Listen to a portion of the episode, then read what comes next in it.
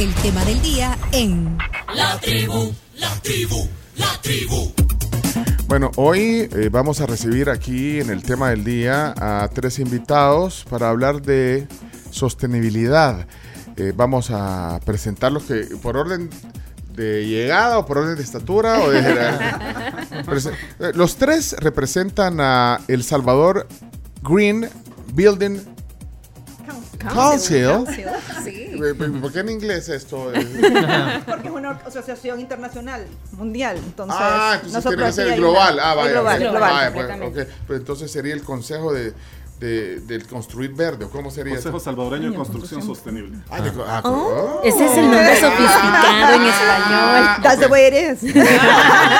Mira, solo hay que poner ese mensaje de aquí solo en, en- en español. Ah, aquí sí. ¿dónde está? De hecho, Sí. esto, no la pero agarraste. no hemos agarrado confianza todavía. con- contigo sí, pero no tenemos confianza como, Claro, como claro. para ponerle. Y esto es un programa en español.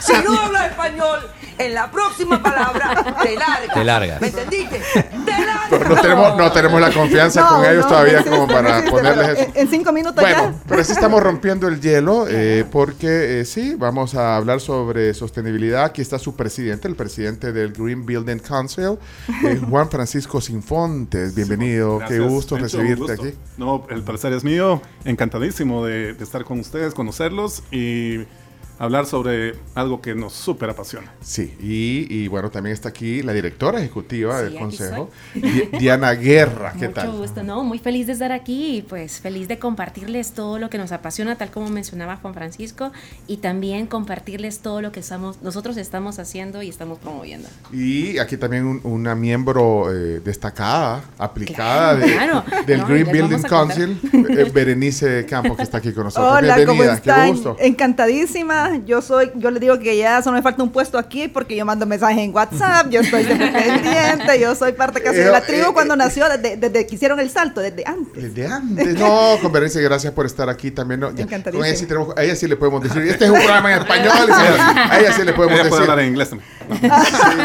No, gracias. Hemos hablado de varios temas también, pero que... De que- limpieza, Qué para que no me gusto, queden. qué gusto tenerte aquí y sobre todo eh, viéndote eh, ser parte de este, eh, de este esfuerzo que, que incluso sí varias empresas locales han sido reconocidas por el trabajo que hacen en, Claro. en esta área. Estamos hablando de sostenibilidad, pero eh, bueno, no es primera vez que aquí ponemos en la mesa ese tema, pero eh, quisiera que, que- ¿quién me pone un pequeño contexto, un brief así? Ah, perdón, un... eh, dije brief. Un informe. Un informe, Sí, por favor, pequeño, resumido de, de sostenibilidad. Vaya, de sostenibilidad, como, eh, por favor, eh, así rompemos el hielo con Ju- Juan Francisco. Perfecto, sí. Sí, sí. Eh, con gusto, gracias. Creo que eh, para tener una conversación súper atinada y amena, eh, lo más importante es empezar definiendo sostenibilidad. Y pues hay una derivación enorme de, de este tema, pero vamos a empezar por la- lo que se conoce como la definición primitiva de la palabra sostenibilidad. Y se dice primitiva pues porque es así como eh, nace el concepto de lo que necesitamos en el planeta y es descarbonizarnos. Entonces, la mejor forma de poder interpretar si yo estoy apoyando a la sostenibilidad es que si estoy haciendo actividades que estén orientadas a la de- descarbonización de mi, de mi actividad económica. Ok, eso es lo primero.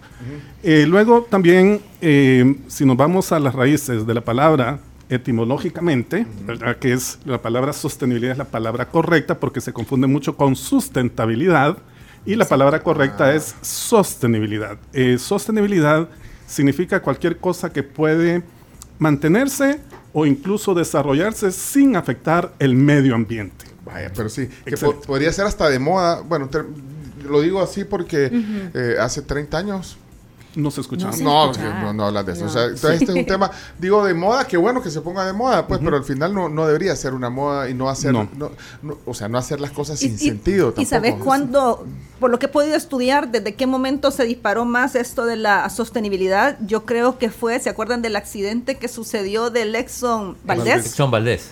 Entonces, desde el Exxon Valdez Derrame de se comenzaron a, a tomar decisiones más, más fuertes a través de, las- de, de este tema. Y entonces, ya después, las empresas privadas comenzaron a trabajar mucho. Y como en el 2006, em, la, la ONU firmó al respecto. esta carta, Sí. este compromiso, y ya comienza todo esto de los ASG o ESG, y después hablamos al respecto para que todos nos metamos en este tema. Sí. Bueno. Y otra, eh, otra forma de, de entender por qué se metió la palabra sustentabilidad al vocabulario de los latinos es de que el primer candidato a la presidencia con bandera verde en México era aquel señor Colosio, que lo mataron días antes, ¿no? De que ya, le, ya iba a ganar las elecciones y en un meeting siete días antes lo mataron. Entonces él, eh, siendo mexicano, no sabía hablar mucho inglés y él en su campaña estaba hablando que vamos a promover la sustentabilidad, la suste- por la traducción o la mala traducción del sustainable en inglés, a, y entonces él entendió sustentable.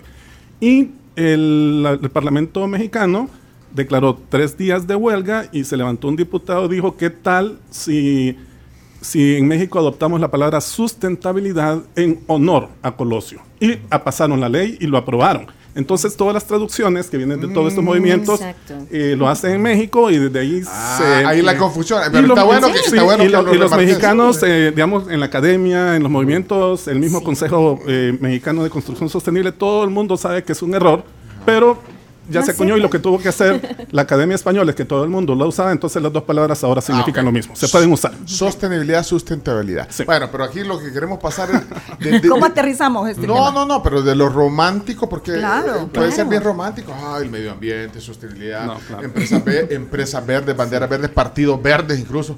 Partidos verdes que todos se, que se quieren Y, montar en y- ese y es, tema. y es molesto, a mí me molesta de- eso del greenwash, como se le llama, o, o- que utilicen esta línea verde para decir nosotros somos amigables con el medio ambiente, pero, Pero- mira, un, un ejemplo, vamos a sembrar un árbol y hacemos una gran campaña de, de relaciones públicas porque sembramos un, un par de árboles y ya entonces ya somos sostenibles, nada que ver, la sostenibilidad es un tema eso, bien complejo, pero eso- entonces para eso estamos aquí, para educarnos. No, yo, te- yo quiero por eso pasar de ese romanticismo a, un tema práctico, pero antes también, bueno, ya haciendo así un pequeño resumen de, lo, de la sostenibilidad o sustentabilidad que está, bueno, ya aceptado. Eh, ¿Ustedes qué, quiénes son? Green, Build- eh, Green Building Council, ¿qué, Sí. qué es? ¿Qué es esto? Bueno, el Green Building Council es el Consejo de Construcción Sostenible. Nos dedicamos a promover las estrategias de sostenibilidad en el sector de la construcción y fomentar el liderazgo. ¿De, de dónde eh, surge esta entidad? ¿O Bueno. ¿Dónde está? Nosotros, bueno, ahorita este, nosotros comenzamos en 2000, bueno, Pero, 2017. eh, ¿Es local o es, Es- una...? No, de hecho formamos parte de una de un consejo de más de 70 Green Building Councils alrededor del mundo. Mm. Eh, nosotros nos abocamos a la red de las Américas y justo nosotros comenzamos operaciones casi que más de siete años, más o menos siete años, Ajá. y pues comenzamos con ocho miembros, este, ya en este, empresas privadas, con este impulsadores, entusiastas de la arquitectura y de la construcción sostenible, y ahora pues ya somos más de 60 miembros aproximadamente. 60 miembros. ¿Y cuál Sí. es el objetivo? ¿Qué promueven, eh, Juan. Francisco? O sea, ¿qué Sí. quieren hacer? Eh, El movimiento de la construcción sostenible es uno de los movimientos más fuertes a nivel mundial y es el que está teniendo el mayor impacto en reducción de la huella de carbono porque los edificios eh, son responsables del 40% de las emisiones de CO2 totalmente en el carbón embebido, lo que significa eh, el carbón que se, se quemó para generar los materiales de la construcción más el- la construcción del edificio y la operación. Entonces, este movimiento ha tenido tanto éxito y nació en el USGBC, el United States Green Building Building. Council en Washington hace 29 años, fundado por Rick Fedrizzi, y de ahí eh, todos los países tenían la oportunidad de formar un capítulo. Eh, más o menos 10 años después, eh, Estados Unidos pues tiene algunos rivales a nivel mundial, por ejemplo, no iban a permitir los rusos hacer un GBC eh, reportando a Estados Unidos, entonces se crea el World Green Building Council para des Para desvincular. desvincular al USGBC y, y ahora pues todos los países del mundo tienen derecho de crear un Consejo. un, consejo, un, un green building que se conocen como GBCs. Entonces, esta sede está en Londres. Entonces, digamos, El Salvador GBC tiene que cumplir eh, eh, los requerimientos para poderse crear en El Salvador y como requerimiento mínimo es el compromiso de 10 empresas salvadoreñas eh, que, se, que apuesten a, a tomar las responsabilidades de los green buildings y quien trajo la semilla a El Salvador fue don Bobby Murray Mesa. Él fue el que dijo, miren, esto es importante, alguien que se encargue de esto en El Salvador. Eh, y así, entonces tenemos GBCs, eh, en- digamos, en Centroamérica, eh, hay en todos lados, menos en, no hay en Honduras ni en Nicaragua. Ok, entonces, nosotros, eh, nu- nuestro, quien nos dicta, nuestros jefes, nuestro- a quien reportamos está en Londres, el World Green Building Council. Ellos son los encargados también de transferir todo el apoyo internacional, todos los apoyos económicos en base a programas a todos los países que tienen GBCs, todos esos acuerdos de, de París, por ejemplo. Y, y, que y tratando de, de, concientizar a las empresas locales, ese es el rol. O sea, sí, hay programas de talla país, programas talla ciudad, programas tallas persona, hay hay, hay, fondos, hay reconversiones totales en la eficiencia ah, energética de ciudades. Pero Entonces, orientado al tema de construcción, perdón, Juan Francisco, sí, orientado solo al tema de construcción. Urbanismo, urbanismo. construcción, parques, o sea, no, no, salud de las personas en las oficinas, todo el ambiente. Nosotros pasamos 90% de nuestro tiempo debajo de un techo eso antes de pandemia, ¿verdad? Es decir, en tu oficina, en tu casa. Uh -huh. Entonces también ahora, eh, desde el 2015 para adelante, tiene mucho que ver con la salud de las personas. ¿okay? ¿Y costó, y, perdón, costó conseguir esas 10 empresas? O sí, costó. Costó. Costó. Costó, sí. Porque no, no hay cultura Porque, de esto, ¿o cómo? O sea, es como apostarle algo que nadie sabe. ¿verdad? Tenemos, tú tienes las gremiales en El Salvador, ¿verdad? Tienes eh, la Cámara, la ASI, que no sé quién, todo el mundo anda pidiendo dinero. Asesorías y dinero. Asesorías y dinero y, que, y, que, digan las empresas, ¿y eso qué es? ¿verdad? Entonces, sí, eh, hubo un compromiso de, de, estas empresas y se firmó el, el, el la carta de intención y lo aprobaron. Ajá. Y entonces, si lo vemos rápidamente, así título sí. general y aterrizado, el World Green Building Council es la institución mundial que rige el funcionamiento y todos los apoyos, todos los programas de apoyo internacional que se discuten en esos grandes paneles como las COPs, como eh, foros mundial, foros de los bancos a nivel mundial y, y, todos los programas vienen a través del World Green Building Council a nivel país. Y el USGBC ese es el brazo técnico. Ellos son los que desarrollan todas las normativas de construcción sostenible, siendo la más famosa LEED. Pero LEED es, es, el, es la placa eh, que garantiza que un edificio ha sido construido, ah. diseñado y construido bajo las normativas de construcción sostenible. Uh -huh. Ok, y ese entonces, es el UGBC. Entonces el objetivo es que se cumplan todos esos parámetros. Ahora, ¿cómo estaremos aquí? Eh, ¿Cuántas placas hay de esas?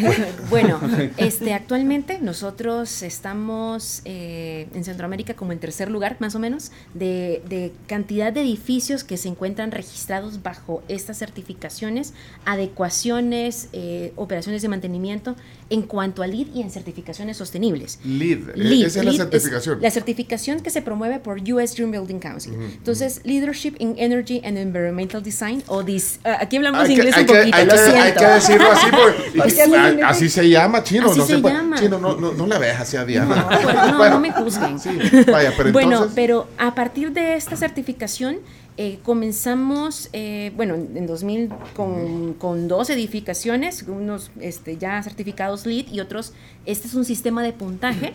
Entonces, este, a partir de aquí, nosotros actualmente tenemos 50, 50 edificios en proceso de certificación y certificados tenemos 8. Ah, vaya. Y, y, y le, le, les pone, deberían de ponerle una placa ahí. Para que sepamos. Ya está. ¿Cuáles son? Digan algunos. Bueno, digamos algunos, por ejemplo, por ejemplo, este campus, eh, tus, campus Tigo en Tuscania es certificado platino. Ah. Eh, esos son de los puntajes más, Más altos, altos. que son de 86 puntos ahorita. Es MP Service, que es uno de nuestros miembros que se encarga de distribuir sistemas de aire acondicionado. Es uno de los mayores puntajes con 92 puntos de 110 que se puede lograr en la certificación. De hecho, estamos bien posicionados gracias a, a esos dos edificios principalmente. Ah, De nos ahí- tocó, no, fuimos al de Tigo, ¿eh? Sí. Sí, fuimos. No sí. sentiste que estabas allá en el, en, en el Amazonas. Ah, pero bien bonito el edificio. Sí, lindo. sí, sí. Sí. Ah, Tenía algunas Campus. características. Bueno, fíjate, bueno, si vu- vuelvo a ir a ese edificio, lo voy a ver con otros Sí. ojos. Sí, ya. Hay que buscar el, la, Ajá.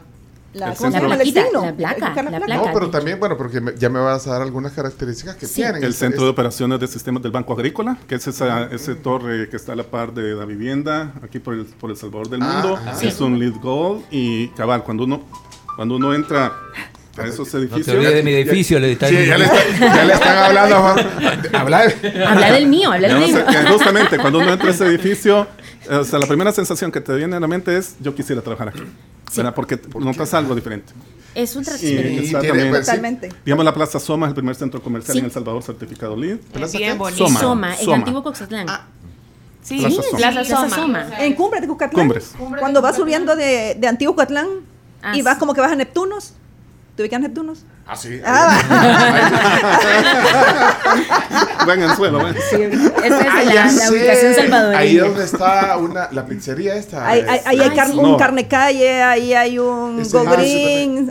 Ese certificado LEED. Y de tiene la hecho- placa en la entrada. Y tiene la Ah. placa en entrada. Pero que, da- dame algunas características que Bueno, tienen estas- características que tienen, tienen en, común de estas es- edificaciones. estos edificios son completamente eficientes y son diseñados de una forma que se pueda adecuar con el entorno, que se aproveche las condiciones del entorno con edificación, que garantice eficiencia energética, que tenga un manejo adecuado de agua, que tenga una calidad de ambiente interior, o sea que las personas se sientan cómodas, se sientan felices, productivas dentro de los espacios, también que exista un ambiente interior dentro, en los interiores, obviamente que con el tema de, de- de limpieza eh, tiene mucho que ver con la calidad de ambiente, o sea, nosotros estamos saludables viendo al exterior, teniendo una vista de calidad que tenemos aquí en la tribu, wow, Eso- una vista aquí- increíble. No, ya nos van a hacer aquí. Sí, le vamos a hacer, análisis, vamos, le vamos Porque a hacer tiene que ver no solo lo exterior, diseño, sino también depende de los inquilinos, de cómo tengas el ambiente. ¿verdad? Exactamente. Bueno, Un- ya son un montón de elementos, ¿Ustedes creen que así nomás vinieron hoy? Nos van a hacer aquí. Le vamos a hacer la Con evaluación gusto. Sí, no, ya, dalo por hecho. Mira, pero bajamos las cortinas. ¿Querés que, fíjate un poco por el tema de la luz y la cámara, Sí. pero ¿querés, querés, querés que la subamos para que te sientas más? Para ganar un par de, De hecho, puntos. tenemos, Vámonos. claro, ganamos puntos ahorita. Ah, Camila, vos- que- Camila, que es la más alta, porque se tiene que subir a un banco para subir. Deberían de ser así con control remoto, no. No. De hecho, No, de no, hecho, no, no, hecho, no ahí estamos siendo poco eficientes. Perdemos De hecho, no, pero no, hasta, hasta la primera línea. ¿Eh? Mira, hecho- hasta los lentes oscuros se va a poner Juan Francisco. De hecho, no necesariamente, pero son estas características de diseño, de construcción, de operaciones de la edificación e incluso la cultura de las personas de reciclaje, del cuidado del medio ambiente, de separación de desechos, de limpieza. Eso ayuda a sumar puntos en esta certificación y ayuda muchísimo a que se garantice esa calidad y que sea medible. O sea que no, ajá, o sea, No es- tiene, no es así Sí. tiene es bien integral, hasta de limpieza. De hecho, ya le voy a contar una certificación que tiene eh, también claro. Berenice. Pero mira, eh, esta, eh, digamos, estas certificaciones eh, se dan desde cero al, al- al inicio, al, al- al- al construir un edificio, porque hay edificios que, que se hicieron antes Claro. y Sí, que existen quisieran de, de alguna manera En el, corregir algunas cosas. En el mundo ex- eh, ya existen 100.000 edificios certificados LEED.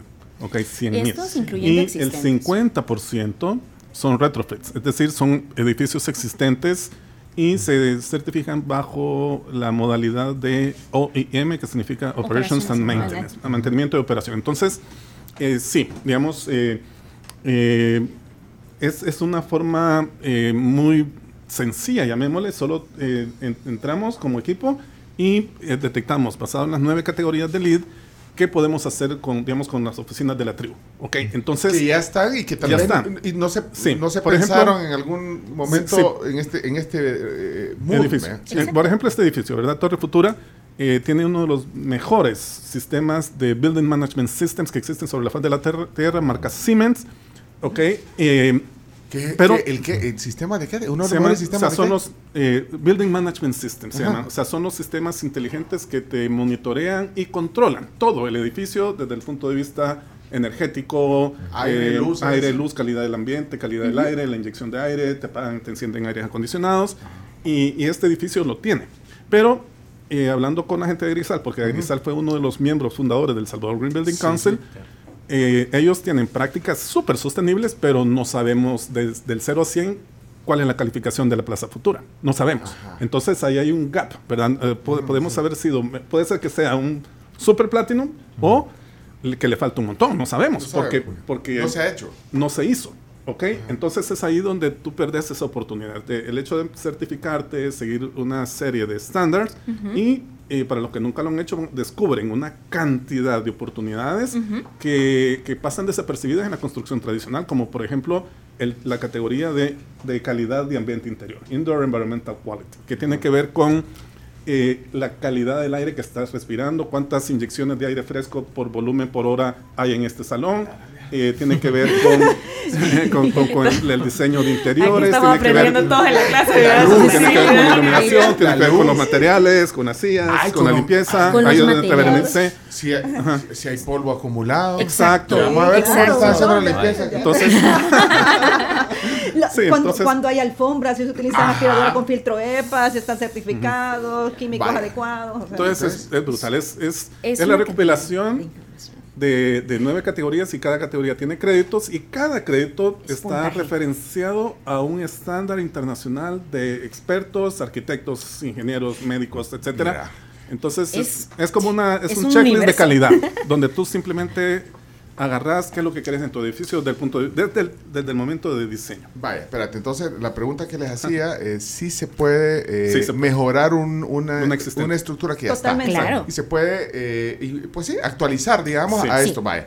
Pero lo otro es que me imagino la gente, la cultura y todo esto, eh, decía, "A la- de oigan, estos señores hablando como si fuéramos primer mundo y que, de qué les sirve eso al- y que tengo que invertir, esto es más caro, no sé. Es más caro. Estoy, estoy pues, o sea, Ok. y- o sea, hacer eso Le me voy, va a salir le más voy caro. a- o sea, le voy a responder con un ejemplo de la vida real en El Salvador.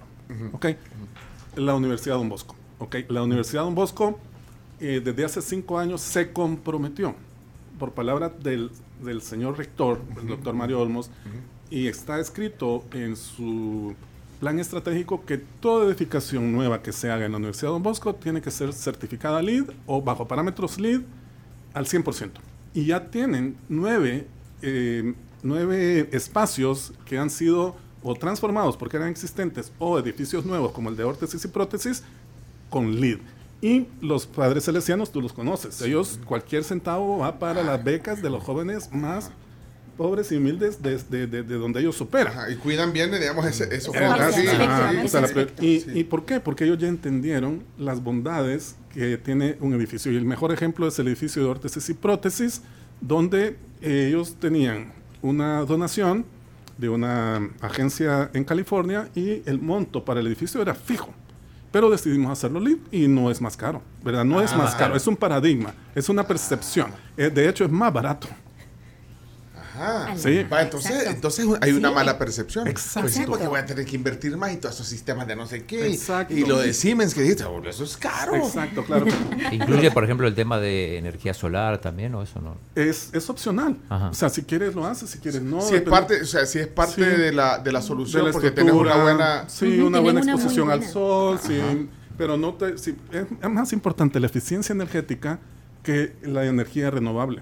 Entonces es mucho más importante ser eficiente del diseño, ¿verdad? Y sí puedes poner, obviamente todo se está moviendo a energía fotovoltaica y es deseable, pero eso ahora ya solo te cuenta un punto de los 100. Vaya, Un pero punto. entonces ahí estás respondiendo de alguna manera eso, e- ese mito de lo que más caro, pero de ahí lo otro, es, pues sí, el otro, Ok. te voy a poner otro mito. Sí. No, no, no creas que yo pienso esas cosas. No, no, na- nadie lo piensa, no No. Bueno, no. Ay, no, pero es que esto está bueno para empresas así grandes, vea, como los Exacto. edificios Exacto. estos, la Torre Sur, o esta de Arizaro, la Torre Presidente, la- El- el- esos el- edificios.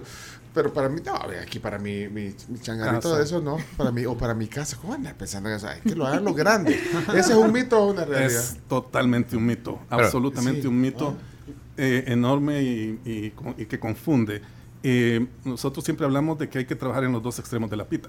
Y eso significa, así como podemos trabajar con el Banco Agrícola, y de hecho las oficinas de Torre Millennium, eh, los dos pisos que, que, in- que compró el, el- el Banco Agrícola van certificados LEED. Y el edificio también lo están certificando LEED. Y, lo- y los dos pisos Los dos integralmente pisos, ellos sí, es lead, lead directo desde el principio y el edificio también eh, Está en cinco proceso. Está en proceso de certificación el edificio completo. Entonces, cabal, Banco Agrícola, cinco de plano. Sí, Aguilar, empresas grandes, pues. Sí, Sí, claro. eh, Bolívar eh, quieren hacer ya un edificio lead y hay, y hay gente como eh, Rafael Escalón de Nabla que ya están bien metidos en el tema. López Hurtado ha hecho como tres edificios lead, ellos hicieron el, el- Entonces, Sal- sal- sal- saludos a Chico y Lolo. Chico y Lolo. Ellos andan, andan en la jugada, Chico y Lolo. andan en la jugada. Ah. Andan en la jugada. si no, reclamamos. Entonces ya varios andan en la jugada. Entonces eso es la pieta, digamos, de las empresas que quieren, eh, que lo entienden y que quieren ya pues saludar con la bandera de la sostenibilidad.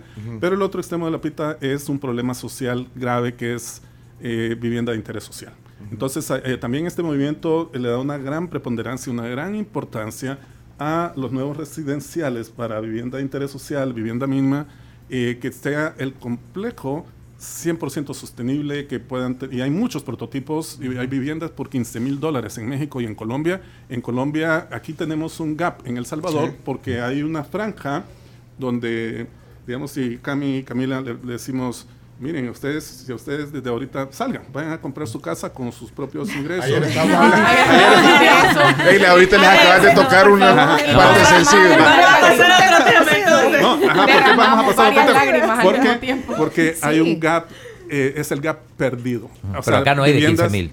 va- Viviendas entre 40 y 125 mil dólares en El Salvador no existen. No existen y nadie las está construyendo. Les digo ahorita a todos los constructores que pongan ojo ahí. Sí. Y cuando yo hablo con los grandes constructores o en los paneles, ¿verdad, Diana? claro. Eh, Nos dicen, los colombianos están mintiendo. Es imposible hacer una casa por 60 mil dólares. Imposible. Y si lo han hecho por 40, ahí- las franjas en Colombia empiezan de, de- hay franjas de 40 a 75, de 75 a 100 y de 100 a 180 mil. Entonces, eh, un universitario escoge un, un bonito vecindario y lo puedes pagar.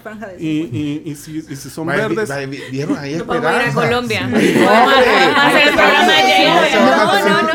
no, se van a tener que ir. Y tenemos, oye. ya tenemos cualquier cantidad de ejemplos en Bogotá, en Sí. Medellín, en Brasil. E- Este movimiento a nivel mundial arrancó en África, ¿verdad? Eh, digamos, eh, uno de los ejemplos que hemos visto en Greenville es una asociación de taxistas que vivían así como en tuburios, en zonas marginales, como le llamamos nosotros, o zonas precarias, como le llaman los PAMS. Y de repente llegó un grupo del USGBC, montaron en Nigeria eh, una colonia para taxistas y todos los taxistas felices pagando 50 dólares al mes. Y una casa bien hecha. Bueno, ese bajo modelo lo- se trató de hacer aquí en los años 60, ¿te acuerdas? Sí, la- que exacto. era el, era el, el- Sí, la, me la- acuerdo. La- el IBU y, la, y- Sí, y la- la- el y la- IBU. El IBU, y los sí. edificios, Ajá, multifamiliares, multifamiliares, claro. que era para, para, para el sector obrero, decían en Ajá. aquel momento. exactamente. Entonces, ese bonito, enfoque eh, se puede Sí, solo que hoy ya con todas las, todas las bondades de estas nuevas prácticas de diseño sostenible. Que es, eh, que y eso lo hace más y eso lo hace más accesible Lo- ¿Sabes cómo, lo- cómo lo explico yo fácilmente?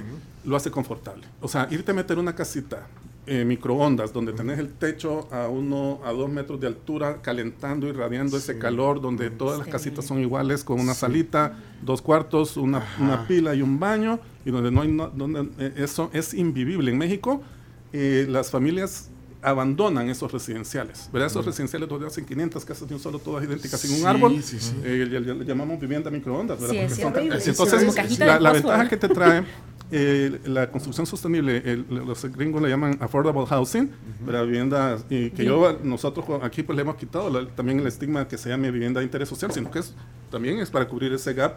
Eh, en, en México le llaman viviendas VIP, ¿verdad? O sea, es, es una vivienda, pero eh, en la forma eh, simple es de que pasas de vivir de una vivienda que es incómoda, que no es confortable para la salud, por su temperatura, eh, mal- el- no hay ven- buena ventilación, a una casa del mismo precio, incluso más barata, confortable, cómoda, agradable. Ajá. Entonces ahí hay Sí otro- ese es el otro lado de la moneda. Exactamente. Ahora, y para las empresas, eh, porque también hay empresas pequeñas que no, que también quieren estar en esta eh, en este en esto y, y, y dicen, bueno, no, no, mi empresa es muy pequeña, estoy en una oficina que no es un edificio. El caso de Fíjate, fíjate ¿En su que caso? sí, y también, digamos, no vamos a hacer como unos grandes cambios porque la inversión, a veces de pronto tengo que cambiar quizás unas, unas ventanas y eso me genera y ahorita estoy coyol quebrado, coyol comido, como decimos, ¿verdad? Entonces no puedo. Entonces, ¿qué hago? Pues me voy con cosas bien pequeñas, básicas, por ejemplo, vamos a utilizar químicos adecuados para limpiar. Voy a ir como por graditas, ¿vale? Ajá. Voy a- ya no vamos a estar utilizando. esa es tu área. pues. Esa es mi área, Ay, estoy en- Pues, ya ya en pero su comienza por ahí. No, no, por, por una- por unas cosas. No, lo que pasa es que a veces pensamos como Sí, vamos a la no. construcción y hay, yo siempre les digo, si nos diéramos cuenta, por ejemplo, del impacto que cada una de nuestras acciones hace con el agua y con el entorno, entonces fuéramos mucho más, eh, tomáramos mejores decisiones. Y entonces ahorita pensamos en la, dentro de una casa, igual que sea confortable, pero ¿qué hacemos también dentro de una casa, un edificio, mi, mi apartamento, para que también sea adecuado para mi salud, no estar utilizando, por favor, ya dejen de utilizar amonio cuaternario, por ejemplo, ya déjenlo, ya déjenlo, no se imaginan el daño que le están haciendo a su salud, al medio ambiente, al entorno, no se imaginan, a, a sus mascotas, entre otras Pero cosas. en la pandemia estaba bien o no? Eh, en- ay, después podemos hablar al respecto. Ese es un tema ya. No le puedo explicar la cantidad de estudios que hay al respecto. Bueno, entonces ahí, desde, desde ahí se puede comenzar. Desde- Bueno, desde entonces una cosa chiquita, desde una cosa No, chiquita, y- ¿qué y- hago? Y lo que estás Comencemos. usando también para el ambiente, de lo que estaban hablando ahorita ustedes, de que también el tema de la limpieza es parte de, de ese parte. eh, De ese espacio agradable. Miren, le estoy dando una ojeada aquí a, a los comentarios de WhatsApp. Por ejemplo, José Roberto dice, yo he ido a tomar café a la biblioteca Café, valga el comercial, en, Soma Soma, Plaza. en Soma. Dice, ahora entiendo por qué me siento tan cómodo en ese lugar. Dice, Sí. siempre, y a mí siempre me ha traído lo ecosostenible. Es más, oyéndolos hasta me gustaría trabajar en Green Building. Green Sí, No sé, no, llámenme. Hay dos tipos de trabajo, el pagado y el voluntario. Sí, de verdad, sí. Pero mira, vaya, ahí ves en el ejemplo que, que escribe este, este oyente, te das cuenta de que, bueno, sin, da- eh, bueno, sin, sin percibirlo de una manera directa, Exacto.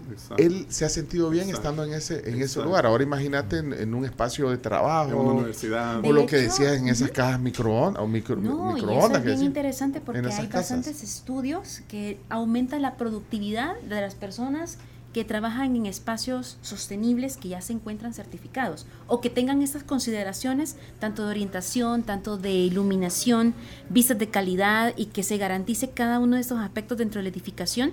Las personas, hasta incluso hay estudios dentro del USGBC que garantizan de que hay un porcentaje casi más de, de un 40, 50% de productividad y disminución de enfermedades por enfermedades respiratorias por garantizar la calidad de ambiente interior. Exacto. Entonces, a partir de ahí es donde uno ya puede ver ahorros, porque la sostenibilidad también tiene que tener ese equilibrio de economía, tiene que tener ese equilibrio ambiental y tiene que tener ese equilibrio social. Aquí dice la, la Biblioteca España en Medellín, dice Alberto, es un gran ejemplo de sostenibilidad. Aprovechan el aire de, de- de la montaña para Exacto. ventilar el edificio. Exactamente. Es una belleza. Exactamente. Sí, esa es otra forma que yo lo explico. Digamos, cuando nos toca la oportunidad de, vi- de- de visitar Estados Unidos y por alguna razón vas a una universidad, digamos, en las universidades en Estados Unidos es obligatorio que los edificios sean certificados LEED en muchos estados, como Texas, en, en, eh, Illinois, muchos estados es obligación. Entonces, uno dice qué lindos estos campos. Y cuando entras a la biblioteca, lo primero que se te aunque no leas, lo primero que se te ocurre es, yo me quiero sentar aquí Ajá. a, estudiar. bien. Porque, porque el mismo ambiente, el aire, el mismo, el mismo entorno. ambiente, el mismo diseño, el mismo calidad de, de- de- de todo, eh, la, la parte biofílica, ¿verdad? es parte integral de los diseños, las plantas. Entonces, esa, eso naturalmente, y lo podemos ver, eh, Pencho, podemos hacerles un tour a ustedes, real, en la Universidad Don Bosco para que vean la transformación y lo oigan de las personas, el, el edificio de órtesis y prótesis, Exacto. Donde la digamos, el- esta facultad de órtesis y prótesis es única en Latinoamérica y solo hay como dos universidades en el mundo que te especializan en eso y vienen eh, estudiantes de todo el mundo a, a estudiar aquí a- en El Salvador. Y es una carrera de alta especialización donde eh, diseñan, ¿verdad? Y- y- innovan, hacen innovaciones. Entonces, cuando, cuando vamos a la Universidad de Don Bosco y ves los edificios anteriores donde las aulas son calientes y luego te, te hacemos el recorrido por los nueve espacios transformados, decís, no hombre, eh, eh, los mismos eh, estudiantes se sienten orgullosos Exacto. de decir, Ese wow. son. Mira. Entonces sí, este ejemplo que acaba de decir este, este eh, muchacho en, en- en las redes, es, la- es eso lo que Esa pasa. experiencia Y también. con la, volviendo al tema, con el mismo nivel de inversión. No gastas un centavo Ah, más. Eso nos vamos a tener que comprar ahorita que ya, quedamos en el estudio. ¿eh? Ah, sí, vamos a Miren, hacer el recorrido. eh, ya es la hora de desayunar en Démosle. chino. Sí. 9 y 13. Sí, ya vino de La Pampa, mira, está, ya vinieron de La Pampa. Aquí Qué es que nos- rico. Wow, qué rico. O sea, Qué rico. ¿quién, quién quiere algo? Bueno, hay típicos, hay huevos. Huevos Rancheros. todo, aquí estamos. Hay típico, hay huevos rancheros, hay pancakes, hay desayuno americano, que son huevos estrellados, tocino y tostada francesa, y está el desayuno de tamal con huevo. Yo me voy con el Huevos, típico. frijoles. Vaya, ya dijo, habló Berenice, típico. Eh, Diana, no sé, usted diga, vos, Los vos, huevos vos, rancheros. Rancheros. rancheros, ¿y tú? Pues el de tocino está bien. Está Ah, bien. americano. Sí, sí. El, el americano que El tocino y americano, el americano está huevo, rico, vaya. me encanta. Está bueno, son desayunos de la fam. En lo que viene, el jugo de la antesala, jugo de sumito, delicioso, jugo natural, sin Delicioso. preservante ni nada. Nada, como tienen que Sumito. ser, como tienen que ser las cosas. Miren, pero antes de, de desayunar, porque tenemos que hacer un corte y quiero leer, hay un montón de comentarios aquí. Este, bueno, es que nuestra gente, eh, nuestra gente son críticos. Mira, mira lo que dice, eh, le voy a leer este textual. José dice, eso no es viable si no hay una ley eh, del, del Ministerio de Medio Ambiente, dice. Porque si no, esto parece un hobby o un pasatiempo para usted. Dice, Correcto. Sí, buen, Ah, buen comentario. bueno, O no, pero es un comentario. Los pasos, Claro. los pasos que está llevando El Salvador son los siguientes. Eh, hace dos años, LOPAMS lanzó la primera normativa salvadoreña de construcción sostenible que por ahorita es voluntaria, que se llama House, Hábitats Urbanos Sostenibles. Eh, tú la puedes bajar de, de la página web de la OPAMS o incluso recibir un curso en OPAMS. Todos los, digamos, todo- cada mes dan un curso a los universitarios, eh, profesionales. Y luego, eh, el- en el 2023, van a lanzar la House 2.0, que te brinda una gran cantidad de beneficios eh, te permite construir más área, te permite construir un piso más, de acuerdo a la normativa de desarrollo territorial y los permisos de construcción. Y eventualmente, eventualmente, va, eh, dependiendo de las municipalidades, lo pueden hacer obligatorio. ¿verdad? Con, con las normativas, y somos, y eso es un gran paso en El Salvador, porque LEED sigue siendo voluntaria, sigue siendo Claro. internacional, pero con House ya vamos encaminados hacia eso y a nivel de OPAMS eh, y a nivel de, de municipalidades, a- eh, en los asocios con el Colegio de Arquitectos, Castalco, también pues se va a ir avanzando, por ejemplo, en el correcto manejo de los desperdicios de la construcción, por ejemplo. Exacto. ¿Ok? Entonces sobre eso ya hay mucho avance, Holcim está metido de cabeza, eh, las grandes constructoras ya están metiendo sus procedimientos, entonces hacia eso vamos. Es- y buen comentario, cierto. o Sí, sea, pero mira, eh, bueno, y medio ambiente tiene que ver. Bueno, hay Sí, legislación, Claro. hay legislación que tiene que ir a la mano de esto. Sí. Ahora, y cuando decía, yo no sé, pero yo lo veo como un halago cuando te dicen, ay, tu, tu trabajo parece un hobby. Porque él dice, si no hay leyes, si no hay nada, ya parece un hobby o pasatiempo para ustedes el trabajo. Pero yo digo, que, que chido. para, para nosotros, a nosotros a veces nos dicen eso, vea, chino. Ustedes ahí solo, solo hablando y riendo. Parece, no no y si supieran, pero, Todo, todo pero qué chivo. todo sí. lo que hay detrás para lograr conocer esto y apoyar y No, demás. pero, pero, claro. sí, pero nosotros vemos chivo venir aquí. ¿verdad? Claro, por Sí. supuesto. Claro. No, Qué chivo que vean su trabajo como joven, pero entonces, porque ustedes también lo hacen. Esto hay que tener un poco de pasión para es. hacer De esto. hecho, Y ¿verdad? es- estudiar muchísimo, estudiar Claro. muchísimo. En mi caso, por lo menos No. en mi caso, imagínate limpieza. Y uno dice, ¿y para qué si limpiar no cuesta? Yo tengo casi 20 años estudiando esto de limpieza, químicos, procesos, tiempo, flujo, limpieza verde, que no sé qué, requiere un montón de conocimiento y no Sí. hay. Entonces hay que buscarla, estudiarla. Y, ese- No. y esa es parte de la sostenibilidad, que tu trabajo sea como un hobby. No, y también es bastante importante el hecho de que, de que, o sea, si nosotros pensamos esto de un hobby, pero también es apasionante, Sí. también es bonito ver este cómo las personas van adoptando cada una de estas prácticas y la verdad es que mm, el trabajo del GBC, del Salvador GBC, es más que todo promotora. Es promotora y puede transmitir desde dónde tú puedes comenzar desde donde tú estás trabajando. Entonces, nosotros damos estas herramientas para estudiantes, para los profesionales independientes, damos estas herramientas y este referente en conocimientos, porque nosotros somos un referente de conocimientos que damos como las herramientas para que los profesionales sean competentes y puedan darse a conocer y puedan adoptar estos conceptos de sostenibilidad y los puedan aportar como una competencia en su carrera y que por lo menos cuenten con nosotros como un respaldo para poder hacer estas buenas prácticas. Perfecto, vamos a desayunar. Eh, las Eso. voces que escuchan son la Diana eh, eh, Guerra. Diana Guerra. Guerra. Está dando guerra hoy aquí. con el Claro. programa. Esa, esa es la actitud. Sí, claro. Pero en forma positiva. Por supuesto. no, Diana Guerra, que es la directora ejecutiva. Juan Francisco Sinfontes es el.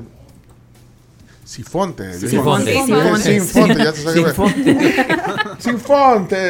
No, Sifonte. Juan Francisco Si- Sifonte es el presidente y Berenice Campos es miembro, eh, todos de, de Green Building Building Council Council, sí. en El Salvador. Hablando de sos- sostenibilidad. Claro. Está bien el tema. Venimos con, el, con algunas preguntas que estoy leyendo aquí y otros temas también Fantástico. en la Wow. segunda parte. Buen provecho. Aquí, aquí desayunamos a esta hora. Perfecto. Así que no se perfecto. preocupen. O sea, espero No, que no no, sea de tan tarde para ustedes. Gracias, gracias a la De hecho, en La Pampa hasta las 11 sirven desayunos en Sí, todos los lugares. Después de entonces, de los que nos escuchan y no han comido, que se vayan a Que la se vayan a. La Pampa a desayunar. Delicioso. Buen provecho, entonces. Todos llevan juguito y café. Delicioso. Todos los ¿Quieren- desayunos de la PAM. Cuando regresemos, eh, algunas preguntas. Si tienen al- a- algo, alguna duda sobre este tema o, o algún aporte, Desde, desde la construcción hasta limpieza, lo que quieran en sus Siete, Aquí estamos. 7986-1635. Buen provecho. desayunamos. Gracias. Ahorita vamos Gracias. por el nuestro. Vamos por. Gracias a la Pampa. Vayan el fin de semana a desayunar. vayan- si- los que van a celebrar cumpleaños, ¿quién dijo que cumpleaños? Eh, Ronald Ángel, que con la esposa. sorprenderla desde el desde O sea, temprano. puede digamos, ser la Pampa desayunar. Bellavista, que queda en el plan de Randeros, que tal cual como su nombre, tiene una bella vista y pueden estar ahí al aire libre en la terraza, disfrutando, comiendo todo lo rico de la Pampa, almuerzo, cena o desayuno. Si no querés ir tan temprano, pues van a almorzar y, o, o cenar, que siempre es rico en la, en la Pampa. Sí. En todas las sucursales de la Pampa. Bueno, hoy, aquí en la sobremesa, aquí estamos en confianza que puede seguir desayunando. Bueno, usted, Diana, ya terminó de desayunar. Sí, está muy rico. Juan Francisco está terminando porque, mira, pues está bien. Así, así nos gustan los comensales, ¿verdad, Chino? Así nos gustan. ¿Eh? Que dejen Cam- plato limpio. Sí, que Plato limpio, Porque plato Camila, limpio. mira, Camila, es que de verdad. es que- Limpia siempre, Camila. sí, Plato Camila. limpio. Hasta de sostenibilidad en el tema del plato limpio. Claro, queda- porque que- fíjate que ese es un problema que acabas de decir. Se ¿Qué? compra mucho y se desperdicia. Entonces dicen, no, es que hay problema de, de que de verdad que hay mucha gente. El problema es que desperdiciamos Sí, demasiado. Totalmente. No, y también este, quería mencionar de que la parte de la sostenibilidad también tiene mucho que ver con la salud de las personas, pero hay certificaciones que también buscan esas, el bienestar específicamente y también incluye el tema de la alimentación. Entonces es Ah, bien también, interesante. Salud integra. mental, sí, salud mental, alimentación, ejercicio, sueño y calidad de ambiente en más un poquito más profundizado, que son otras certificaciones que Mm. como GBC nosotros promovemos. Eh, dentro de las preguntas que hay, eh, ahí tiene una que ver con esa certificación, una inspección, preguntaba Sí. alguien ahí, lo ando buscando, porque bueno, primero voy a leer el de Tania, dice, se, se mandaron con este espacio. Todo- Eso. Todos, todos estamos llamados a promover construcción sostenible. Qué delicia escuchar a Juan Francisco, Diana y Berenice. Felicitaciones. Tania Sánchez, no sé si Ay, la sí, conocen. sí, Ah. corazoncitos para ella, la, la conocemos. Eh, pero no trabaja con ustedes, bueno, no. Eh, de hecho, ella es este miembro del Colegio de Arquitectos del Salvador y del Ah. Instituto Salvadoreño de la Construcción, que son aliados de nuestra organización. Florida dice, me hicieron el día con esta entrevista. Un saludo para los invitados. Yo soy miembro también de... Sí. eh, de, de- de- Sí, ser GBC, claro. Y me Florida. emociona. Florida se llama. Sí. Florida Ah, Sánchez. y- Perdón, Florida. Sánchez, ya Sí. de Florida. No, No, de hecho, sí. Florida- es que no sé si ese... Porque aquí Sí, en el WhatsApp... ¿Ella es? Sí, ella Pues es. la conocen, es Sí. es miembro también. Sí, es miembro también. Ah, ya vieron, ahí están Entonces, oyendo. todos los miembros. No, Sí, son sí. oyentes. Oh, Quiero ver, sí. vamos a ver qué dice este. Este es de audio. Vamos a ver qué dice. Muy bueno. Eh, bueno, para los que acaban de encender el radio, perdón que no había dicho, eh, hoy tenemos representantes de, de Green Building Council. eh, Juan Francisco Cifontes, el presidente. Diana Guerra, la directora ejecutiva. Y eh, eh, Berenice Campos, que es miembro también eh, y, y que predica con el ejemplo en su, en su Claro. empresa. Eh, voy a poner este de José eh, Sigüenza. Vamos a la tribu y a sus invitados. Quiero felicitarlos por tocar un tema tan interesante y tan de moda, sobre todo en una fecha como hoy, que estamos recordando el terremoto del 2001. Sí. Es eh, muy bueno que las empresas estén buscando eh, supervisarse y alcanzar estos certificados en nuevas construcciones para pues eh, ahorrar energía y tener una mejor calidad de vida. Pero, ¿qué me pueden comentar acerca del respeto a las leyes en cuanto a sitios para construcción? Porque justo después del terremoto del 2001 se dijo que toda la montaña de esta cadena volcánica o montañosa que tenemos alrededor de Nuevo Cuscatlán y Santa Tecla era un área que no era recomendable construir. Y justamente ahí es donde están ahora la mayoría de proyectos. ¿Qué opinan sobre eso?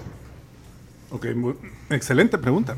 Definitivamente hay dos, hay varias cosas que están pasando, eh, pero ya hablando concretamente en El Salvador, eh, se acaba de lanzar la nueva ley de desarrollo territorial, donde ya existe un estudio muy bien hecho de, con la ayuda de la, de la alcaldía de Cataluña, en donde por cinco años se hizo todo un levantamiento geográfico y topográfico de todo el país y nace ahora de forma digital eh, todo el tema de, de- de- de la Política Nacional de Desarrollo Territorial. Entonces tú puedes entrar a la página de la PAMS y ahí está el portal y tú puedes ahora ya eh, gráficamente y semaforizado dónde está permitido construir, dónde no está permitido construir. El estudio abarca también todas las zonas de, de calidad de vida pe- precaria y podemos decir que el 80% de las personas que viven en, en zonas precarias viven también en zonas de alta vulnerabilidad, entonces te- ese es un problema que hay que corregir, pero la, eh, la segunda que está pasando es que estamos fomentando también eh, eh, dos cosas más. Uno es la construcción en altura, es decir, eh, ya el territorio salvadoreño es bien pequeño y ya casi no hay espacios. Entonces la reconversión de viviendas subutilizadas en el centro histórico de San Salvador casi no vive nadie, hay un montón de terrenos baldíos. Entonces se va a fomentar eh, la construcción de edificios de 12 pisos para arriba.